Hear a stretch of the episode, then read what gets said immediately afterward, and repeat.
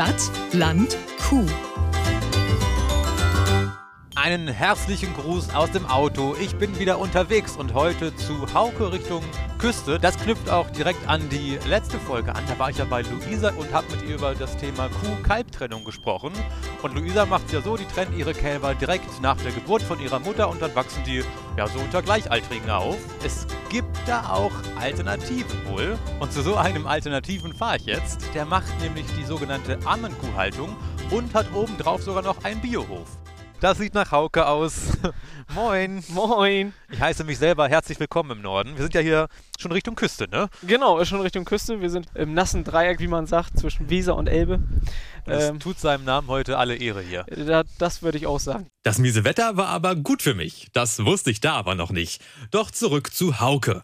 Der ist geschätzte um die 30, beackert den Hof zusammen mit seiner Frau und seinen Eltern und hat aus dem konventionellen Familienhof einen Familienbiohof gemacht. Ja, wir haben mit der Umstellung vor eineinhalb Jahren begonnen. Wir haben uns vorher über Bioland Beratung geholt, die uns dann erzählt haben, was wir noch zu tun hätten. Wir hatten ein paar Baustellen.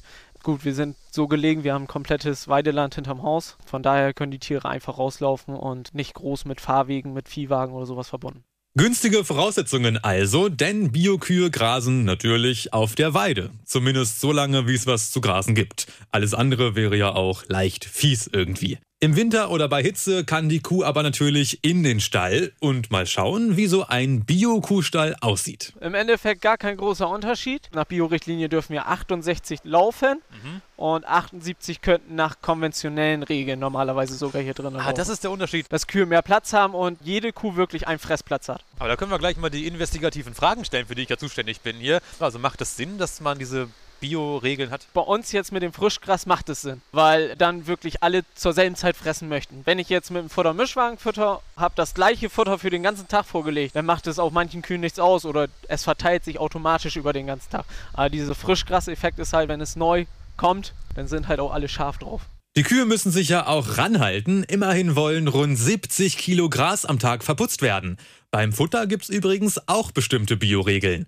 Aber dass Haukes Kühe anders aussehen als die schwarz-weiße Standardkuh, das hat nichts mit Bio zu tun. Das sind Fleckviehtiere. Das heißt, dass sie braun sind. Genau, braun-weiße Tiere sind ja. das. Das ist eine Urrasse, kann man sozusagen, eine Doppelnutzungsrasse, dass die halt nicht so diese hohe Milchleistung geben und nachher noch einen vernünftigen Schlachtkörper haben. Das Fleisch Klingt noch auch so. Was, einen richtig schönen Schlachtkörper. das ist ein Kompliment, ich weiß es nicht. Beim Thema Schlachten bin ich als Vegetarier eh raus. Aber mit Blick auf eine, ja, um es technisch auszudrücken, ganzheitliche Verwertung der Kuh macht es vermutlich Sinn. Wir gingen ein paar Schritte und schon standen wir am Weidezaun im schönsten Wolkenbruch. Es fängt richtig an zu regnen. Ähm, ist das für die Kühe angenehm oder für mich nicht so? Äh, den Kühen macht es nicht aus, aber ich denke mal, wir suchen uns ein anderes Plätzchen. Ja, das ist nämlich auch so. Man sagt zwar, wir sind ja nicht aus Zucker, aber ich bin schon ziemlich süß. Wenig später machte der Platzregen aber wieder Platz für besseres Wetter. Wir haben jetzt bei Bio schon einiges abgegrast. Ähm, der Stall, die Weide, die Bio-Kuh braucht ein bisschen mehr Platz. Äh, was gibt es noch? Eine Sache ist jetzt noch, dass die Kälber nicht sofort von der Kuh getrennt werden dürfen. Oh, das ist jetzt ein wichtiges Thema. Ja. Ähm, wie stehst denn du zu dem Trennungsschmerz nach der Geburt? Weil ich habe ähm, das auch Luisa gefragt und sie meinte, das kann sie emotional verstehen, aber sie kann es halt nicht messen. Also wir merken es auch nicht. Die Tiere laufen mit in der Herde, sie fressen, sind ruhig und machen keine Anzeichen dafür. Ja. Und im Biobereich ist es so, dass die Kälber mindestens 24 Stunden bei der Mutter bleiben müssen. Aber nach dem, was ich dann beim letzten Mal gelernt habe, wäre das ja kontraproduktiv, weil dann ist die Bindung halt da und dann trennt man sie trotzdem. Also ich hatte da auch mehr Angst vor. Aber wir haben echt festgestellt, dass das auch noch sehr gut funktioniert. Weil ich würde jetzt ja sagen, 24 Stunden kannst du ja auch schenken, wenn du das dann sowieso trennst. Das stimmt schon, aber das geben die Bio-Richtlinien her, damit das Kalb die Muttermilch aus dem Euter saugen kann, also direkt entnehmen kann. Kurz zur Muttermilch. Die ist so wichtig, weil neugeborene Kälber noch gar kein eigenes Immunsystem haben. Und in dieser sogenannten Biestmilch sind Immunstoffe, die das Kalb braucht, um nicht krank zu werden. Diese Information wurde Ihnen präsentiert mit freundlicher Unterstützung von meinem Langzeitgedächtnis.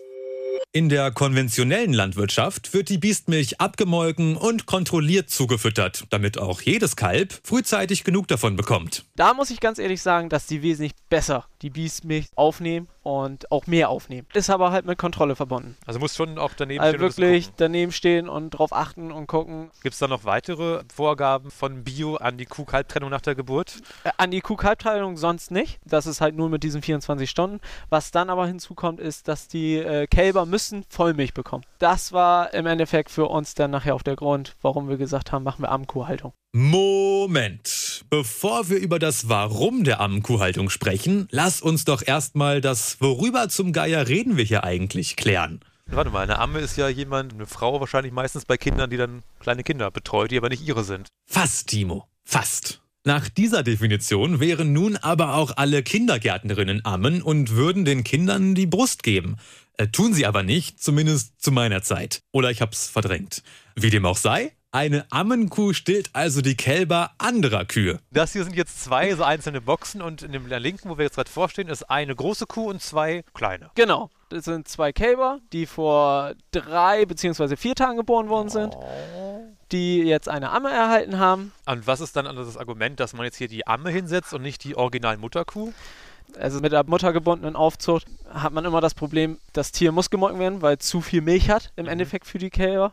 Und dann müssten wir direkt am Roboter irgendwo Bereiche schaffen, wo wir die Kälber und die Kuh auseinanderführen. Das ist ein bauliches Problem, sag ich mal. Und im Endeffekt ist das auch Stress für die Mütter. War gerade im Melkstand, will eigentlich wieder fressen, aber du sagst, nee, komm, du musst jetzt aber wieder zu deinen Kälbchen, die wollen auch mal wieder an dir schnuppern. Und das ist einfach Stress, dieses Getreibe immer. Mich durch Getreibe zu stressen, damit hat Hauke aber kein Problem, denn das sollte eigentlich meine Challenge sein. Aber.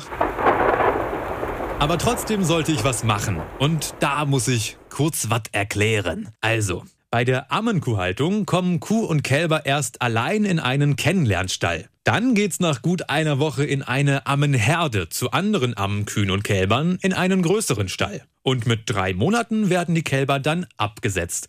Nicht etwa von der Steuer, sondern von den Ammen. Das heißt, es geht rauf auf die Weide. Und meine Challenge wäre nun gewesen, diese Kälber auf die Weide zu ihren neuen Kälberkumpels zu treiben. Aber das war witterungstechnisch jetzt leider, leider nicht möglich. Aber du kannst ja mal gucken, ob du herausfindest, welche denn zurzeit abgesetzt werden müssen.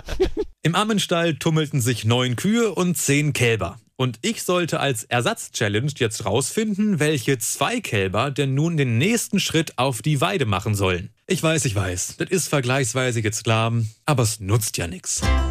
Die Challenge. Also von weitem sind alles so braune Kälber. Ich überlege gerade, an welchen Merkmalen man das festmachen könnte. Guck mal, die, die hier vorne, die ist klein. Die nehmen wir raus. Die, Genau. Die kommt nicht mit. Das Geschlecht eine Besonderheit? Nein, Nee. Entschuldigung. Was wollen Sie denn von mir? Ach, sie gehören hier nicht her. Aber sie sieht mich, das finde ich sehr höflich. ähm, Die sind jetzt auf der Weide abgehauen. ich sehe die Kühe nicht mehr. Beenden wir das. Um es aufzulösen, wann die Vollmilchversorgung am Euter endet, erkennt man am besten an den Ohrenmarken. Ja, weil da auch das Geburtsdatum draufsteht und die Kälber ja nach drei Monaten abgesetzt werden. Der Hauke. Es ist ein richtiger, richtiges Schlitzohr ist das. Aber ich war froh, nicht durch den Stall und über die Weide hetzen zu müssen. Außerdem wäre ich ungern der Böse gewesen, der Kuh und Kalb voneinander trennt. Am liebsten würden sie natürlich hier bleiben. Ist das so? Das ist wohl so. Aber nicht, weil jetzt unbedingt das Kalb zu den Ammen so eine Bindung hat, sondern die Milchbar geht flöten. Es gibt ganz viele Kälber, die manchmal sich sogar noch eine neue Amme wieder suchen. Ach so. Eigentlich ist sie mit der Amme hierher gekommen, aber jetzt auf einmal saugt das Kalb an einer ganz anderen. Sowas Undankbares. Eine offene Frage war noch die Frage nach dem Warum. Warum macht Hauke das mit der Ammenkuhhaltung? Ist es aus reiner Tierliebe? Nicht nur, nein. Ist es, damit die Kälber sich bestimmte Verhaltensweisen von den Großen abgucken? Nö, wobei das ein Kollateralnutzen ist. Der Hauptgrund aber für Haukes Ammenkuhhaltung ist, dass im Heiligen Buch der Bioregeln geschrieben steht, du sollst nur Vollmilch füttern. Und da habe ich mir gesagt, wieso soll ich die Milch erst aus den Kühen rausmelken? Dann muss ich sie auch noch warm machen, verbrauche auch noch Energie. Und dann muss ich mir die Arbeit machen, diese Milch zu den Kälbern zu schleppen. Dann kann ich doch lieber gleich zehn Kühe mehr halten, die diese Tiere aufziehen. Das Land würde auch immer so pragmatisch sein müssen. Doch da kam eine kuschelige Katze angetigert, um mich emotional aufzufangen. Gehört die Katze zu dir? Ja, Oh, was hat die denn für ein Katzenmucko? Au! Oh, die hat meine Haut. Die Katze ist scheiße. Ich stehe zu meiner Meinung. So wie Hauke zu seiner Entscheidung steht, einen Biohof mit Ammenkühen auf die Beine gestellt zu haben. die äh, Kälber, finde ich, ich habe ja den Vergleich zu vorher, machen sich besser. Nachteil ist, wie man sieht, diese ganze Riesenhalle Ja. ist nur für die Kälberhaltung da. Und das macht das natürlich auch teuer. Du musst in die Herde genau kontrollieren, weil du halt nicht mehr die Kälber vor dir hast. Wenn man jetzt mal bei Luisa sehen würde mit 500 Kühen, was da Ja. für Ställe her müssten und vor allem auch wie viele Ammenkühe sie bräuchte. Gut, ich habe dich jetzt hier als engagierten Bio- und Ammenhaltungsbauer kennengelernt. Wie schaust du denn jetzt auf deine konventionellen Kollegen, die das halt konventionell machen? Im Endeffekt gucke ich immer noch genauso wie vorher auf die Von oben herab. Nein, das überhaupt nicht. Ich sag mal, Bio und konventionell haben beide ihr Daseinsrecht, sag ich jetzt mal. Ähm, es ist immer noch eine Nische Bio. Also wir sprechen da ja nur über ein paar Prozent Milch, die da im Jahr umgesetzt wird. Und deshalb kann es auch einfach noch nicht jeder machen. Okay, also es kann gar nicht jeder, der jetzt Lust und Laune hat, auf Bio umstellen, weil so viel ist noch gar nicht nachgefragt. aktuell. Genau so ist es. Ja. So ist das mit der Marktwirtschaft. Biomilch ist halt noch ein Nischenprodukt. Ähnlich wie ein Podcast über Kühe. Und wer mehr Biomilch im Regal haben will, muss mehr Biomilch kaufen. Ich jedenfalls danke für eure Aufmerksamkeit und falls ich nicht tollwütig werde, hören wir uns in einem Monat wieder. Ich freue mich drauf. Stadt, Land, Kuh. Eine Produktion von Milchland Niedersachsen.